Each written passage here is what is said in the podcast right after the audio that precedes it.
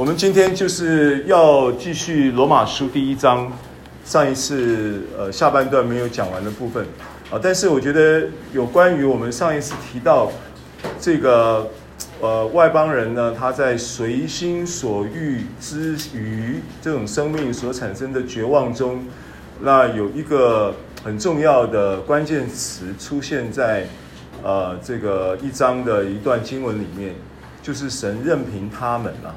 任凭他们啊，那么，呃，所以到信望爱，信望爱，圣经资源哈。那经文呢，我们先看一下啊，我们先看一下罗马书第一章。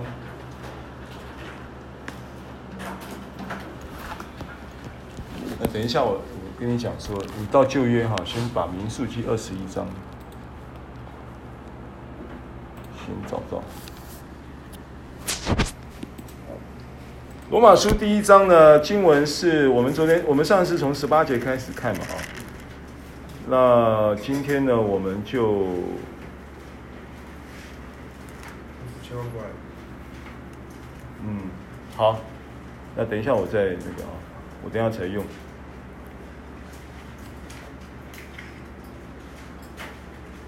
对，你切到荧幕去。好，二十五节嘛，二十六节啊。因此，神任凭他们放纵可羞耻的情欲，他们的女人把顺性的用处变为逆性的用处，男人也是如此，弃了女人顺性的用处，欲火攻心，彼此贪恋。男和难行可羞耻的事，就在自己身上受这妄为当得的报应。啊，然后他们既然啊跟我说报应，报应，因为中文的报应这个词，你就会想到是就是报应嘛。但实际上它的原文呢，这个字的意思并不是报应的意思，而是一个呃这个词呢。是一个，呃，小哥，你帮我把这个词打出来好了。就罗马书一章，罗马书一章的第二十七节。一章二十七节，罗马书往下，往下，往下，不是，这个是旧约，你要到新约，新约，往下走，对，罗马书第一章。第一章阅读。二十七节，二十七节，男人也是如此，怎么样？然后点原文，原文对，原文，然后找到报应这个词，来往下走。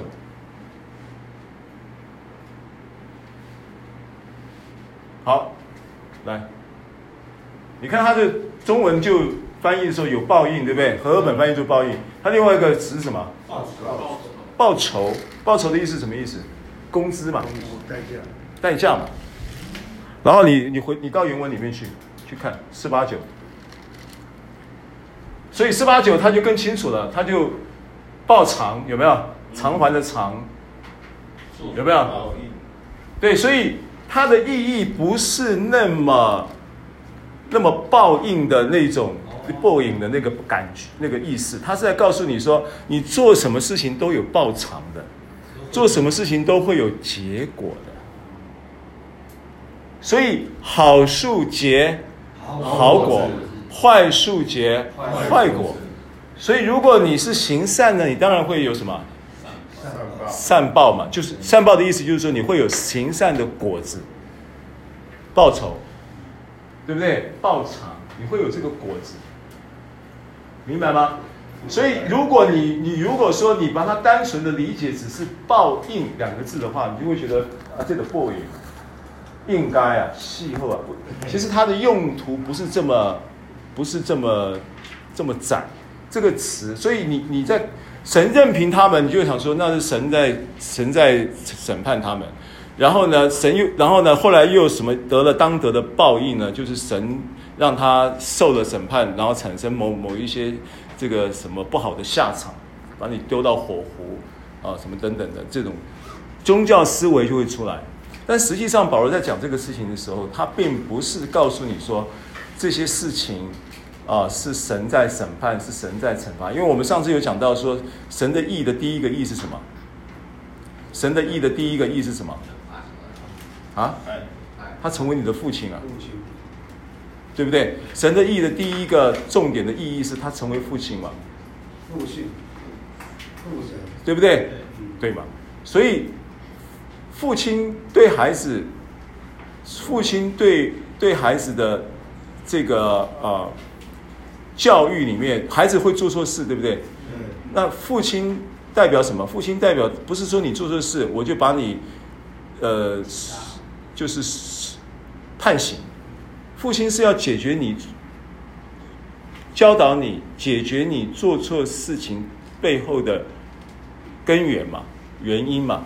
父亲不会说今天你做的事我就把你杀了嘛，对，没有这种神经病父亲嘛。那虽然说今天在这个华人的家庭社会里面，呃，父亲给人的形象。给人的那种，你你你你的你你的原生家庭，你跟父亲之间的关系等等，啊，你有一些无奈，有一些不好的经验，啊，所以你很难认识神是你父亲到底是怎么回事，就是很难比拟呀，比拟这种关系啊，因为你的肉身的经验里面，父亲对你并不是好像那么如你的意，对不对？也许父亲这个权柄对你来说，也许有一些错误的表达。以至于你受的伤害等等，啊，但基本上是父亲他的不完全，人人在为人父不完全，在亚洲的华人社会的文化里面角色的扮演，啊，就是比较这个呃比较这个冷漠，或者是比较不善表达情感，这是文化了。啊，其实父亲常态性的来说，父亲。当他成为一个父亲，他的义是什么？是爱嘛？是成全，是这个孩子，是帮助这个孩子成长，对不对？啊，然后他有错误的时候，帮助他不要再犯错了。只是他帮助的方法不好，有时候是不是不够高明？因为他当他做孩子的时候，他也是这样子被帮助啊，所以你也很难从他身上去找到什么完美形象，对不对？可是你要知道，父亲的角色是这样，意义是这样子。好，所以这个词这样子明白了吗？你你不然你光看和合本中文翻译，你就我不知道新普及译本怎么翻了哈。但基本上呢，它的原文我让你看啊，它其实它的意义不是这么窄，就是说他在告诉你一件事情，就是你做这些事情是会有后果的。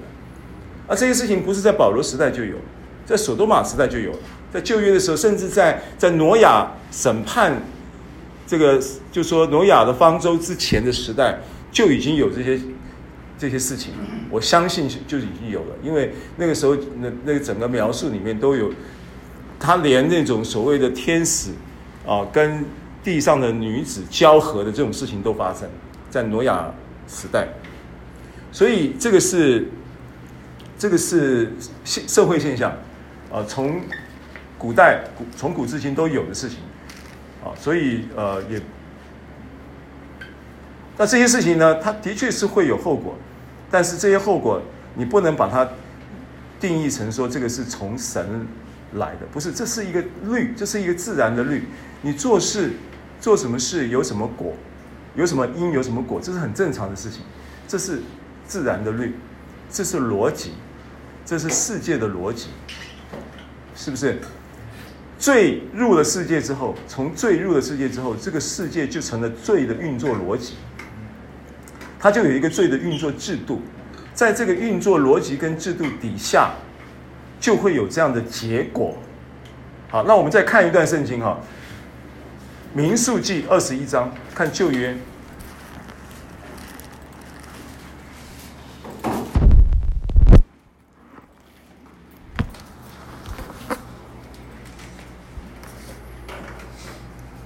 民数记二十一章，二十一章呢，我们从第第四节哈，你你翻你的圣经，然后因为这个字很小，所以你要看你的圣经的。第四节开始说，他们从何尔山起行，往红海那条路走，要绕过以东地。百姓因这路难行，心中甚是烦躁。然后就怎么样？怨堵神和摩西说：“你们为什么把我们从埃及领出来，使我们死在旷野呢？这里没有粮，没有水，我们的心厌恶这淡薄的食物。那时候，那淡薄食物是什么？马拉，对不对？马拉。那他们吃的那个马拉，每天吃，吃的很烦了，很腻了。那马拉预表什么呢？神的话。马拉预表神的话，也预表神的供应，对不对？”那，所以他们厌恶了，就神的供应。你你要晓得，当时的规模是两三百万人，男丁就六十万，女眷，再加上孩子，再加上老人，两三百万人不夸张啊。两三百万人去到旷野，什么也没有，起居什么事情，神供应，神照顾他。要喝水，那旷野也没水的。磐石出水，对不对？圣灵变成随行的灵磐石这样子，那这种情况就经，而且不要先别，就是当场现场活生生每天的都是活在神迹里面。就就算他忘了刚刚从红海怎么出来的，就算他忘了在埃及那十灾神怎么救他们的，神怎么彰显他的全能，这些事情都事隔没有几天了，忘得一干二净，对不对？就人就是这样子啊，这人就是这样子，所以神恩待那忘恩的，嗯，阿门。忘恩的就变成是人类的对于神对于神的态度的一个统一描述。好，所以他们就怨赌神嘛啊。然后二六节二十呃二十一章六节就说，于是耶和华使火蛇进入百姓中间，蛇就咬他们，以色列人中死了许多。好，我们先问一件话，问问你一句话：旷野这个火蛇是旷野，它的品种就是旷野当中的独特的一种蛇了。这个蛇是耶和华神养的吗？不是，不是。当他们在旷野活动的时候，这个蛇是不是也同时在旷野生存？对对。所以这个蛇本来就在旷野，这个蛇是原住民啊。比你还来，比你还早来到旷野，是不是这样？是吗？对。那不是不是神为了这个以色列人特别去抓了呃养了一这么一群蛇，准备要来咬他，对不对？对。好，这第一点。第二点，你看它的原文来，刚刚这一节是第几节？第六节。第六节，你点一下原文。第六节的原文里面呢，你你你看一下这个呃，第一个哈，第一个第一个就是这个字，这个字啊，这个字。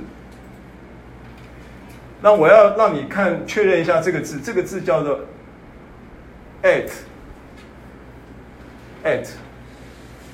那它这个 at 在中英文呢，它都不翻译的。那通常呢，是直接受格的前面表示表示它是一个，它只是一个受格的记号，只是一个受格的记号。好，那回到前页，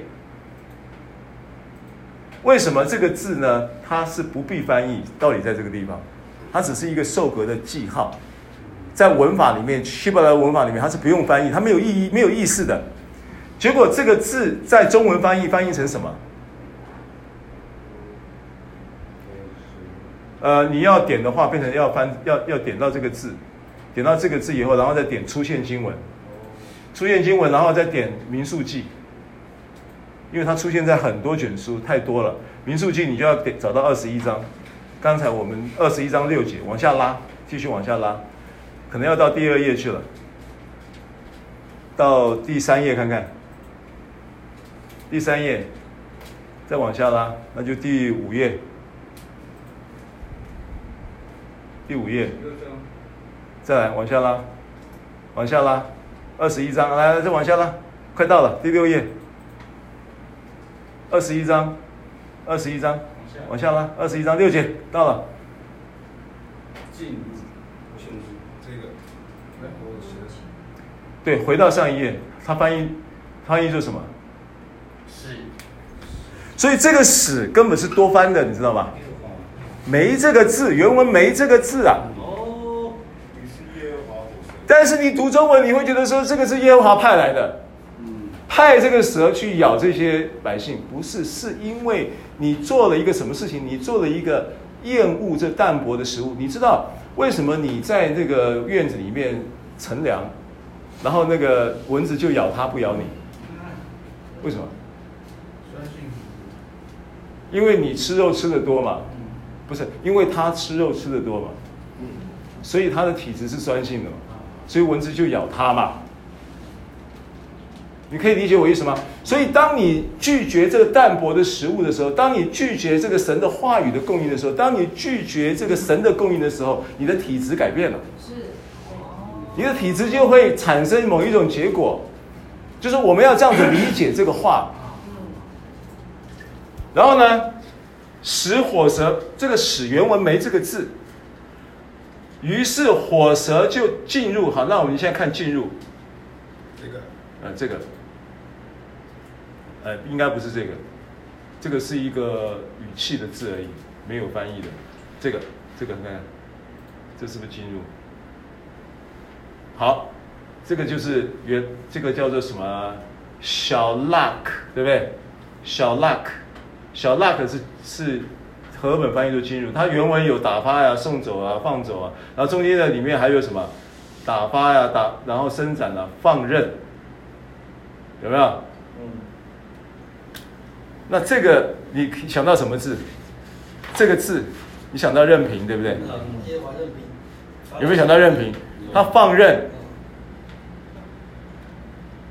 任凭的这个词的背后，它有这么一个意思嘛？我们上次有提到嘛，就是我们譬如说讲到路加福音十五章的这个小儿子，对不对？他要要他爸爸，你既然这个到到了这个这个时候了，你你你你你也老而不死啊，那你这个遗产现在分一分给我，因为我讲了这个你的。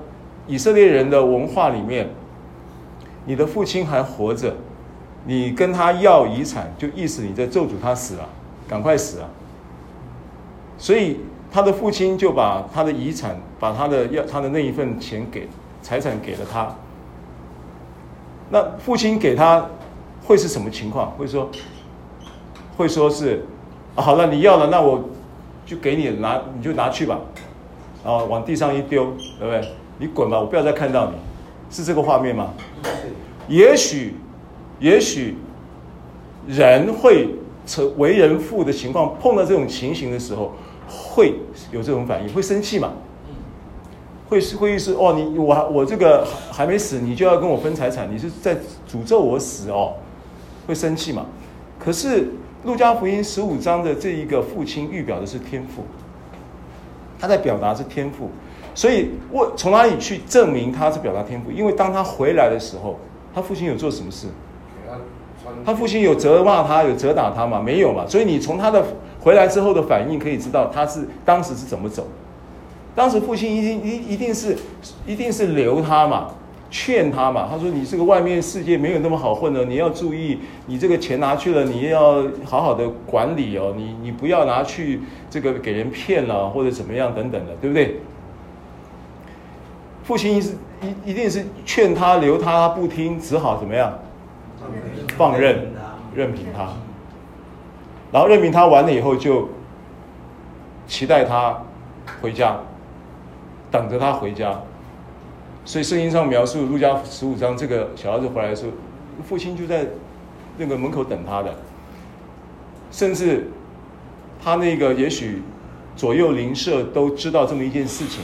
也许左右邻舍，这个当这个小儿子进村庄的时候，就有人来通报了，甚至都有这个可能了，因为他知道这个父亲是怎么样期待这个孩子改变，对不对？回转。好，好，这个是一点呢。我再重复一下这个罗马书一章，因为我为什么要讲这些呢？因为这些观念呢，你如果有的话，你才有办法领受。这个罗马书往下走的时候，提到关于犹太人面对律法主义的时候是什么样的一个情况，然后到了三章，就是揭示了这个因信称义的这个真理，他这个都是在铺陈了。保罗他在这一卷书里面在铺陈这个事情，铺陈他想要表达的这个他所掌握到的这个福音的真理跟教义，啊，所以罗马书的价值呢，这些事情都是有意义的。如果今天你把它理解成为说神就报应他，就如这个民数记所读的一样，神就使这个火蛇，原文根本没这个字。没这没有这么一个意思，翻译成这样子，你就让人误解神，对不对？那你你对神误解了，你就没有办法进入这个福音的本，他的教导的那个核心价值，你进不来啊。你不知道什么叫神的义，你也不知道那个义的背后，第一个它是立，它是奠基于他的爱，所以你没有办法在被爱的认知里面跟他之间有一个健康的、合宜的。正常的关系，你你没有基于回到爱的本质里面，你跟神就很难建立关系。关系的本质是爱嘛？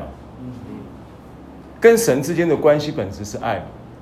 有了爱的关系，然后就会有义的经历嘛？啊，所以很多主观的经历是建立在关系的基础，而关系的核心是爱的认知嘛？所以你要明白。爱不是一种感受哎，哦，爱其实是就着神来说，它有，就是说爱就着希腊字这个字来分析的话，它它有有不同的不同的面相。讲到这个呃男女的爱的时候，这个面相呢，它叫做 eros。那 eros 的爱，它其实很多什么东西？它的面相是什么？情感，很多的情感面的东西，eros 嘛。很多什么？很多荷尔蒙分泌的东西嘛，男女的情爱是不是很多这种东西？Eros 是希腊希腊字里面一个讲爱的一个字，叫 Eros。还有一个希腊字，还有第二个字叫做叫做 Storge。Storge 也是爱哦，希腊字。Storge 这个词呢，这个爱就是亲情，亲情。对，有血缘关系的父母对儿女的爱，儿女对父母的爱，兄弟，呃，比较算是直系的这种关系的亲属的爱，比较强烈的表达，啊，这是这是一个层面。然后还有一个叫 philia，philia 的爱呢，就是比较，它是呃，就是叫做知性的爱，就是弟兄相爱。非拉铁非教会有没有？嗯，菲拉铁启示录二章有二章三章有有有七个教会嘛？对，写信给七个教会嘛？啊，要约翰写信给七个教会。那七个教会其中有个教会叫菲拉铁非，非拉菲利亚，铁非忒菲亚，菲利亚忒菲亚，菲利亚的意思是爱，所以有第三个爱了啊，Eros，Storge。Philia，Tephi，Tephi 的意思是弟兄，所以菲拉铁非这个教会的意思叫弟兄相爱，哦，像好像赶路的也很像贴拉菲拉铁非了，啊，就很典型的菲拉铁非就弟兄相爱。那弟兄相爱，它的本它的这个爱的这个 Philia 的爱的特特色的就跟 Eros 不太一样，Eros 是什么？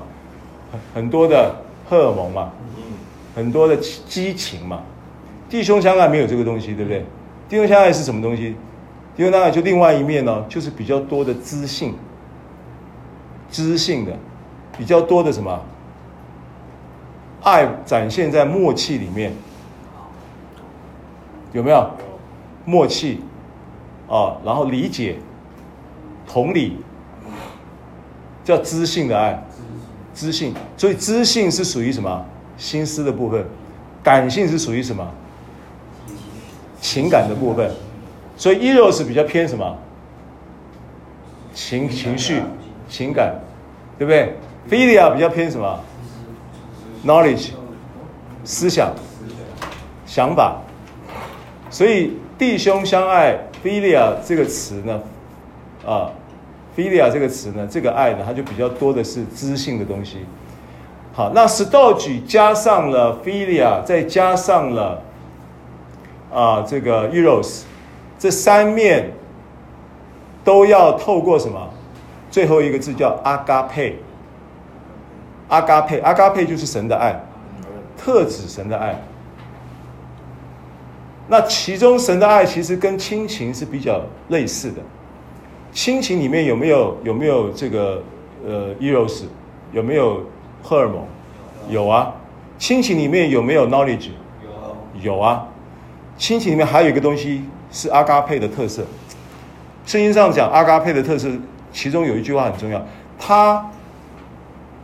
他爱世间属自己的人，就爱他们到底。所以他有意志性。阿嘎佩有意志性，Philia 有心思性，Eros 有情感性，阿嘎佩是意志性在当家，爱你到底。即便 Eros 没有了，他还爱你。即便 Philia 欠缺了，他还爱你。就他不知道你为什么要这样做啊，但他还爱你。阿嘎佩是这样子。OK，好，所以你必须你你你要知道，就是说圣经它在呈现，在这福音在在神的话语当中运行，神的灵它在运行的时候，他怎么样来帮助你跟神之间去建立关系？因为我讲了耶稣基督的十字架。他解决了人跟人、人跟之间关系的那个隔绝状态，他把人跟神之间和好，这是十字架的工作。但圣灵在耶稣基督复活之后，复活的恩典透过圣灵要做的工作是，让你跟神之间有进一步的什么关系的建立。一个是关系的恢复，是十字架做的；一个是关系的建立，是圣灵做的，对不对？好，那这个关系都要掌握掌握在一个基础里面，就是你看到十字架，你要看到神透过十字架在表达他的爱，对不对？他的饶恕背后，其实推动这个饶恕伟大的赦罪之恩，背后推动这个伟大的赦罪之恩的力量是爱。怎样我们理解这个事情？但这个东西又不能只是知识。不能只是说啊，你知道了，知道了，爱啊，知道，我知道什么，你爱我，我知道。但是你知道，你要去经历到，你要靠圣灵。圣灵就，所以为什么罗马书讲说，因为所赐给我们的圣灵将神的爱浇灌在我们心里，五章五节，对不对？罗马书五章五节是不是说，因为所赐给我们的圣灵将神的爱浇灌在我们心里，就说圣灵做这个事情。那这个事情的意义是什么？因为意意义就是你得与神相合嘛，你得与神怎么样？有一个爱所建立的一个一个健康的、和平的、合一的、美好的关系。啊，这个是在圣经中所表达的讯息。但你光知道是没有用的，不是没有用。你光知道很好，但是知道不能停止在知道。你透过信心，神的灵会让你去经历到。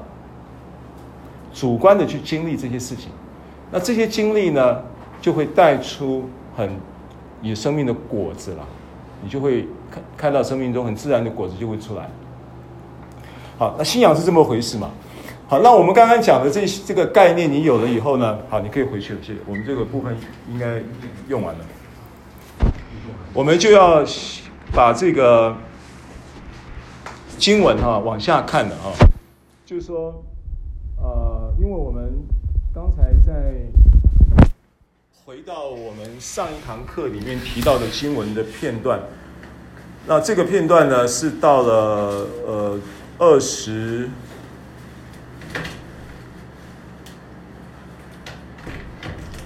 二十七节嘛，对不对？二十七节说，就在自己身上受这妄为。妄为这是一个错谬的行为，对不对？这个错谬的行为就产生一个当得的报酬、当得的报偿、当得的结果。就任何的行为，它会有结果。这个结果呢，是因为有了这个行为之后自然产生的结果。对不对？叫你睡觉的时候要盖被子，你不盖，不盖的行为就产生了一个结果叫感冒。这个你不能说上帝处罚你吧？上帝处罚你哦，上帝处罚你用感冒处罚你，因为你不听话，这个逻辑是错的。因为不盖被子产生感冒的结果，这个是自然的，是当得的，对不对？所以火蛇本来就在嘛，火蛇比你还早来到这个旷野嘛。是不是？那火蛇为什么在你在吃玛纳的时候，你在接受神的带领跟保护的时候，火蛇不咬你了？因为你在神的保护中啊。那你说我不要你保护了，再见！我不要吃你给我的东西了，再见。那这个时候保护不在了，火蛇就有攻击的一的空间了嘛。后来神有没有解决这个问题？神有什么解决？用铜蛇，用十字架，铜蛇预表基督钉十字架，对不对？摩西怎样在旷野取蛇，神也照样将人子举起来。这是新约约翰福音的解经嘛？所以新约约翰福音解开了民数记二十一章举铜蛇的奥秘嘛？那是指基督嘛？是不是？所以当你在没有望这个仰望这个铜蛇，一望就活了。当你没有去望它的时候，人是在。罪的，在魔鬼的权势底下，在黑暗的国度底下，在黑暗的权势底下，然后当你去望的时候，你就已经代表望，代表你仰望嘛，仰望代表你相信嘛。当你一望就活，就是你一信就活了。所以你是靠你的，你活过来是靠你说啊，我改正行为了，我不再抱怨了，谢谢你，求你救救我。不是啊，神没有要求你改变行为，神已要求你怎么样？一望这个。铜蛇就活了嘛，望代表什么？相信接受嘛，相信接受这个十字架的救恩，你就活了嘛，你的你的你的你的罪就得到了解决嘛，你的被蛇咬的伤口就会得到痊愈嘛，你就不用你就不用不是，所以不是说耶稣基督的信仰很独裁，逆我者生。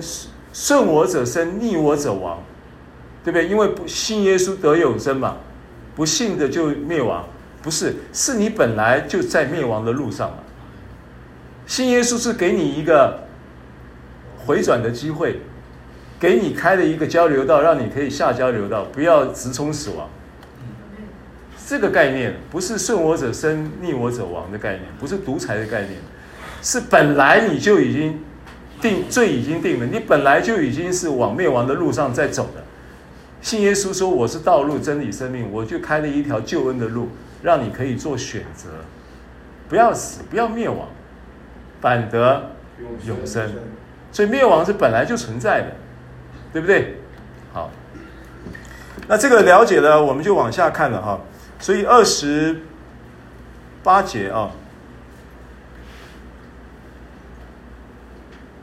他们既然故意不认识神，神就任凭他们存邪僻的心，行那些不合理的事，装满了啊二九节，装满了各样不义、邪恶、贪婪、恶毒，满心是嫉妒、凶杀、增进、诡诈、毒恨，又是忏悔的，背后说人的，怨恨神的，侮慢人的，狂傲的，自夸的，捏造恶事的。违背父母的、无知的、背约的、无亲情的、不怜悯人的。三十二节，我们一起来读，预备，请。他们虽知道神判定行这样事的人是当死的，然而他们不但自己去行，还喜欢别人去行。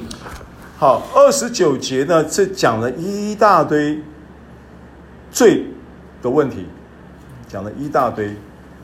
那这些问题里面有几个是每一个人可能都已经经历过的，譬如说贪婪，譬如说恶毒，对不对？譬如说满心是嫉妒，譬如说凶杀，你没有真的去杀，可是你心里面已经想他想要杀，已经想了十次，想了十五次，想了二十次，想了千百次。因为神的标准是你心，你恨你的弟兄，其实你就在杀弟兄了。啊然后增进有没有？这些都很普通的罪耶。诡诈有没有？有。毒恨啊，忏悔啊，背后说人啊，有没有？当面不讲，背后讲。啊？肯定有嘛，对不对？这都有的，这很普遍的、很普通的。五慢人，五慢五慢有一点歧视带来的这个欺侮行为，因着歧视带来欺侮行为，不慢，狂傲，有没有？酒喝两杯下去就狂傲了，对不对？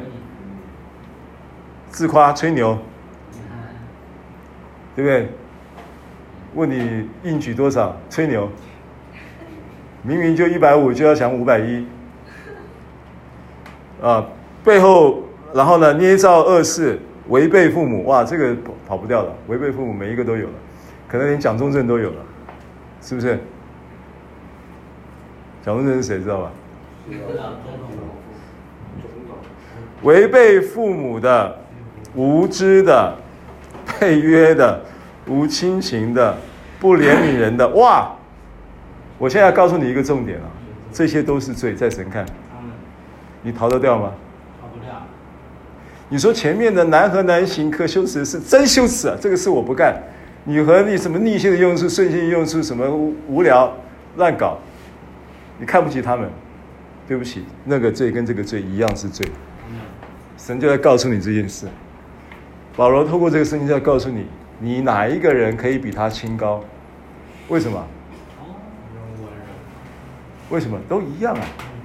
罪有分大小吗？犯了一条就是。那这里面有没有犯到？有。有。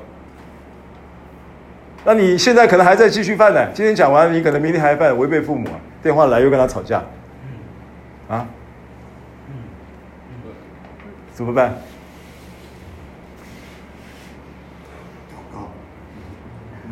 他告诉你，他这个在铺陈嘛，就是外邦人随心所欲的绝望嘛。然后呢，跟我说，绝望是仰望的开始。绝望是仰望的开始。任凭是绝望的起点。任凭是绝望的起点。神任凭你，神任凭他，神任凭这个浪子，任凭到后来，他就会有一个景况，知道悔改。为什么呢？他一定会想到的，他一一定会想到，想到他的父亲口粮有余。有许多的故宫，我为什么在这里跟猪来抢豆荚吃呢？他想到的时候，他为什么还赶回来呢？因为父亲当时让他走的时候，就不是把他骂走，是不是？就不是把他赶走，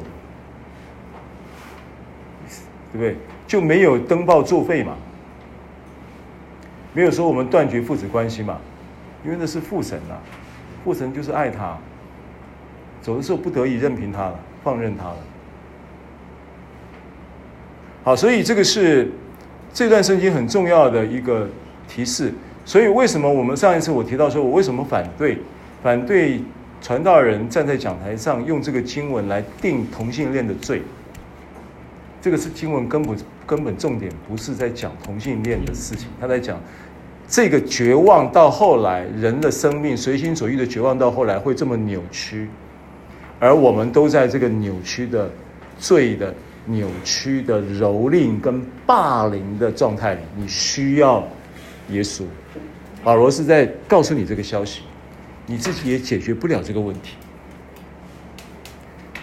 同性恋的这些的，有一些我知道，因为立法同运的这个抬头，立法已经有这个同婚的制度嘛，所以现在很多人他在同性恋。的这些人，他在所谓的良心上面，他已经有了一个法律的支持，所以良心的控告就减少了。但是基本上，如果他真的去办了，男男真的去办了结婚了，然后住在一个社区里面，他也很难很正常的跟他的邻居互动。你了解我意思吗？一定的，多多少少还是有一些什么，还是有一些这个良心的这种所谓的控告的问题。就说，除了这些我刚刚所讲的以以这些以外呢，他们在这个这个生活当中呢，一定就会遇到你可能比我跟你讲，婚姻呢、啊，如果你结过婚的，你就知道婚姻的这个经营是不容易的，是非常不容易的。我只能讲说，同婚是更难。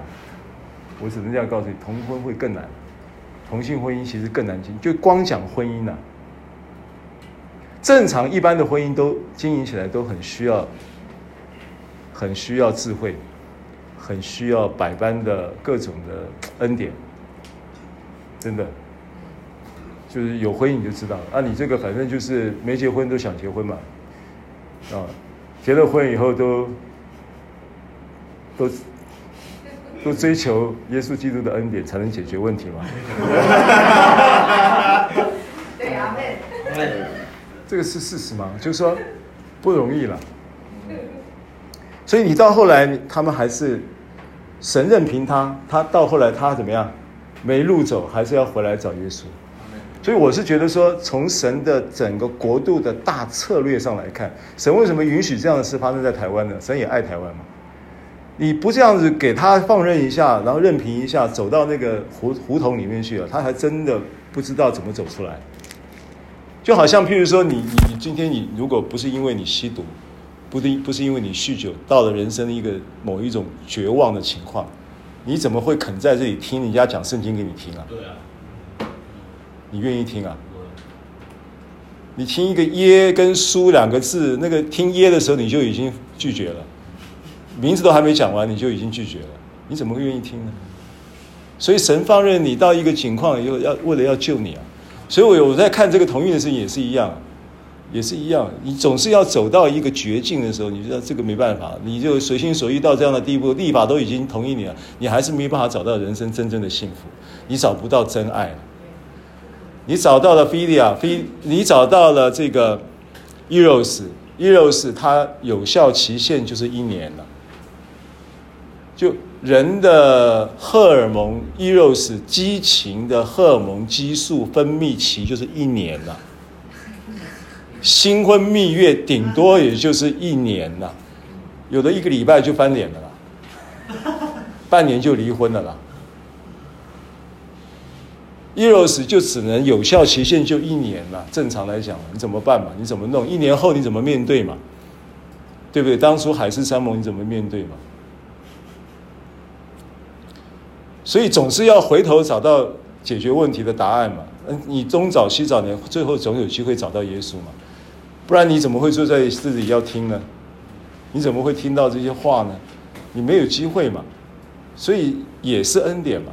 所以你从这个角度来看，同运就让他同运吧。你干嘛要去挂白布条去跟他划清划清界限，然后跟他对立呢？然后把他排拒在基督教的门外，因为从此以后同运组织就对你基督教的这些人就痛恨恨之入骨，他一辈子也不进教堂了，他反而没有得救机会嘛。所以为什么我反对的道理在这里？第一个，从罪的等级上来讲，没差不多了。违背父母跟他同罪，神看是一样的。违背父母在旧约要怎样，你知道吗？打死，石头打死。翻译一乱呢？打死，一样嘛？是不是一样？一样啊，这神看是一样的。那你要你要怎么怎么面对这件事情呢？神告诉你说，解决答答案方案就是福音嘛。好，三十二节要结束了啊！三十二节，三十二节他说，他说他们虽知道，这个知道呢，他们虽知道啊，这个知道应该呃，就是说。三章二十一，这个他他们啊，先看一下，他们是指谁呢？是的，他们其实就是指着前面所描述的这一班啊、呃、非犹太人的外邦人嘛。因为一章它主要在描述的十八节到三十二节，主要在描述这些对象。那这个对象呢，是什么样一个特一个情况啊？怎么样去代表？因为刚刚讲了一大堆他们的拜偶像啦，然后把真实的变成虚谎啦，啊，然后呢又任凭放任放纵可羞耻的情欲啦，然后呢，顺性的用处变为逆性的用处啦，行了一些不合理的事啦，各样的不义、邪恶、贪婪，巴拉巴拉巴拉这些东西，这些东西的背后，其实他们的这一个问题是在二十一节，二十一节，对不对？因为虽然知道神呢，却不当作神荣耀他，也不感谢他，他们的思念变为虚妄，无知的心就黑暗的，就这个他们了。这个他们呢，而三十二节的他们就是指的二十一节的他们。二十一节他们的问题是什么？真的就是思念变为虚妄，真的就是无知的心。因为上次我提到这两个字嘛，思念跟这个无知的思念变为虚妄，虚妄跟无知的，它这个这个意义，它就怎么样？就昏暗了，就变得理解力变得很差了，然后就变得昏心就昏暗了，昏暗就看不见，没有光啊。好，这个就是他们啊。所以真正讲起来，不是说啊，这个他们就是指这个同性恋的，不是啦。他们就是指这个什么呃违背父母的，他们就是指这个什么辱骂人的。他们不是重点在于他们是思念变为虚妄，无知的心就昏暗了的这个他们。所以要怎么样解决这个问题？解决他的问题就是让他的思念变为不虚妄嘛。解决他的问题就是让他的心从无知变得能够有感知嘛。那这个要怎么办？就意思就是说，要救这些人是要救心呐、不是改行为啊，不是把你阉掉啊，因为你这个反正有就是带着小弟弟，小弟弟不乖嘛，你就一天晚闯祸嘛，对不对？把你阉掉，你阉掉也解决不了，是不是？因为在心里面的问题。你太监阉了以后就就就没事了，那你宫廷里面这种太监淫乱的多了，更夸张了，淹的更夸张了，对不对？所以后面讲到割礼就有那么一点意思。割礼虽然不是阉掉，割礼是割包皮，啊，那是后来二章讲的东西了啊。那个那个我们回头再后面再讲。好，所以他们他们虽知道。虽知道这个知道其实不是真的知道了。哦，这个知道呢，你要看我我我看一下哈，我们怎么样来？譬如说二章啊，跳一下啊，二章的十五节啊，这是显出律法的功用，刻在他们心里，他们的是非之心同作见证，并且他们的思念互相较量，或以为是，或以为非。这个讲的是，其实这一段圣经讲了两种人嘛，就是二章的十四节、十五节，没有律法的外邦人，对不对？另外有一种是有律法的什么犹太人嘛。这二章提到了犹太人的时候，也提到了没有律法的跟有律法的，有律法的叫犹太人，没有律法的叫什么外邦人？没有律法的外邦人。若顺着本性行律法上的事，他们虽然没有律法，这里就是这句律法。好，那是显出什么什么意思呢？就是显出了律法的功用，刻在心里。虽然没有律法，外邦人没有律法，可是律法的功用刻在心里的意思，律法会会什么？律法会怎么样？在律法之下会怎么样？在律法之下会被定罪嘛？所以虽然没有律法的人，会不会因为错误的行为产生定罪感？会，会嘛？为什么会有定罪感？因为有一个是非之心嘛。是非之心叫什么？简称良心嘛。好，所以他们虽知道，意思这个知道其实是一种良心的知道，不是真的知道，是良心给他的烟雾弹。好，为什么叫良心烟雾弹？就没时间解释啊。这个解释良心的由来啊，良心怎么样来处理？耶稣基督来怎么样来解决我们良心的？他是用保险来怎么样洁净良心等等，这个我们再说哈。我们到了讲这个是非之心的时候再来谈哈。好，但是我要跟你讲，这个前后文是这样呼应的。神判定行这样事的人是当死的。好，判定这个词，好，我们就，哎，还在来，我以为用不到了。判定这个词，一章二十三十二节，罗马书的新约往下拉，新约罗马书一章到三十二节最后一节，三十二节点原文。啊，原文找到这个词啊，这个词应该是这个这个一三四五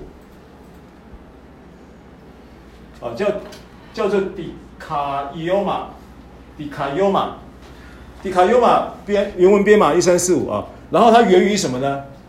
源于一三四四。一三四四叫什么？叫迪卡尤欧，迪迪卡尤玛是源自于迪卡尤莫，尤欧啊，跟我说迪卡尤玛，迪卡尤玛就是判定这个词它的原文了。那这个词是来自于什么？来自于迪卡尤欧，啊，那迪卡尤欧是什么呢？迪卡尤欧是称义，称义。所以判定这个词呢，迪卡优玛呢，其实它是讲到神的公义的一个行动，神的公义的判断。神公义的判断呢，呃，我让你知道一下，判定这个词啊，啊，并不是神判审判，不是审判的意思。神判定是神用他的公义作为解决这个事情的标准。跟方法，还有什么的？他的他埋伏笔了，保罗埋伏笔，他在告诉你，阴性称义就是解决方法。你可你可以理解我要讲的吗？神判定这个判定，如果你没有看原文，你会把它解释成神判决，你会把它解释成神审判，但原文是什么？迪卡尤玛，然后呢？迪卡尤玛的字根是什么？迪卡尤哦，迪卡尤是什么意思？称义，宣告为义。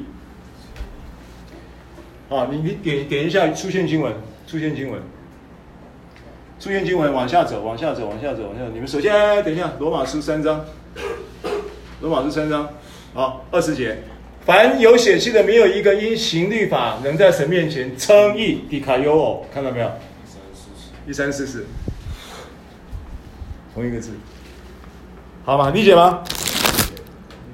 然后呢，行这样事的人是当死的。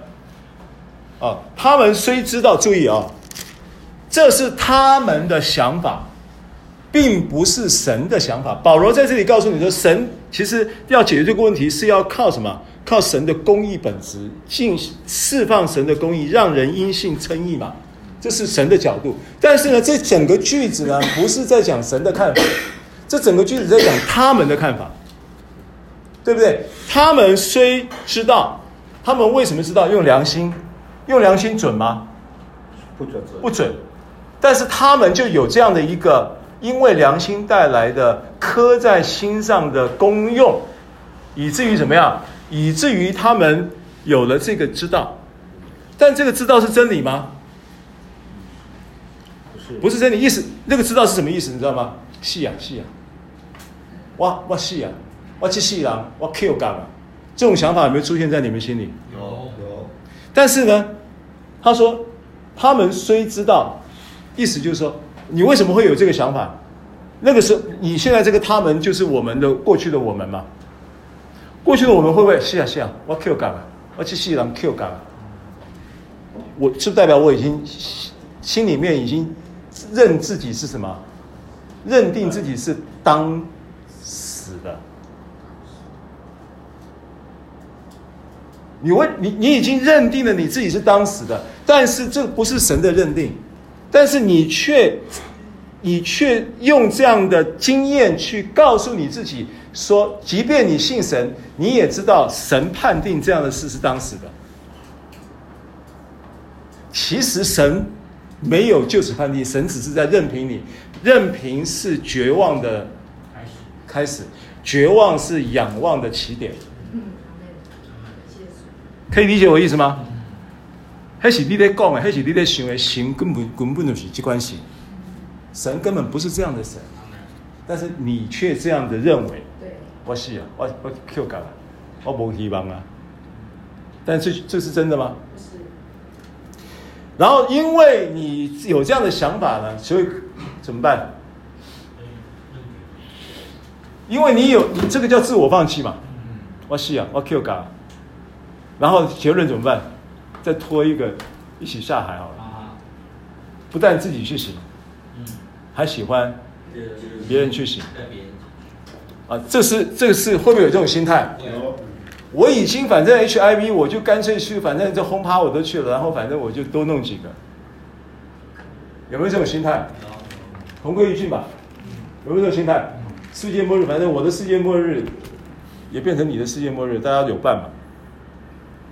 好，那这是一个解释法，还有一个很重要的解释法，就是说，喜欢的事的人哈，不但自己去行，也喜欢别人去行。这个意义啊，这个意义是一有一句话啊，我记得是马丁路德金恩，就是金恩博士讲的啊。他说：“最大的悲剧，不是坏人嚣张跋扈。最大的悲剧不是坏人嚣张跋扈，而是好人过度沉默。”马丁路路德金恩金恩博士，就是那个美国的，呃，对对对，很一个一个一个牧师，他也是个牧师，黑人的，哎，对对对。他讲的一句话，他说：“人类最大的悲剧不不是坏人嚣张跋扈，而是好人过度沉默。有时候不但自己去行，也喜欢别人去行。那个喜欢别人去行是另外一个角色，不是刚刚讲那个是一种心态。我以反正我是啊，我我无无希望啊，我拖一个剩一个。一个叫做呃，这种叫反社会反社会的那种心态人格。”然后呢，去去这样子做，这是一种；另外一种就是他并没有，他并没有没有这样主观的立场跟问题，可是他在旁边呢，采取一个自由主义的态度。哎，你的事情啊，你的事情，你去你要你要怎样你就去怎样。我我我我鼓励鼓励你做自己。你在错谬中，你在灭亡中，也是你的事。喜欢别人去行，单纯的喜欢别人去去行，意思就是说我没有好人，其实坏人好人的差别在哪里？有金恩博士这句话在讲的意思是说，的确这个时代有很多错谬的事情，但是谁任凭这些错谬的事情不断的发生呢？有一些人没有出声音，你有责任，意思是这样的。所以喜欢别人去行有这样的一味味道，就是说你保罗当年。司提反钉十字架的时候，保罗没有参与，对不对？他没有去丢石头，可是保罗喜欢别人去行啊。他帮什么？他帮凶手看衣物嘛。你知道这事吗？使徒行是记载在使徒行使徒行呃使徒行传七章七章嘛，对不对？就司提反殉道的时候，有特别讲那个少年人扫罗在现场，他在现场。他虽然自己没有参与，可是他怎么样？喜欢别人去行。好，所以这个社会其实有这样的问题。好，那我们要从教会里面，从我们的生活圈里面，就要去建立这样的一个健康的神的真理的那个话语的实行。就说弟兄得罪你，你要指出他的错；你要与他同在一处的时候，指出他的错来。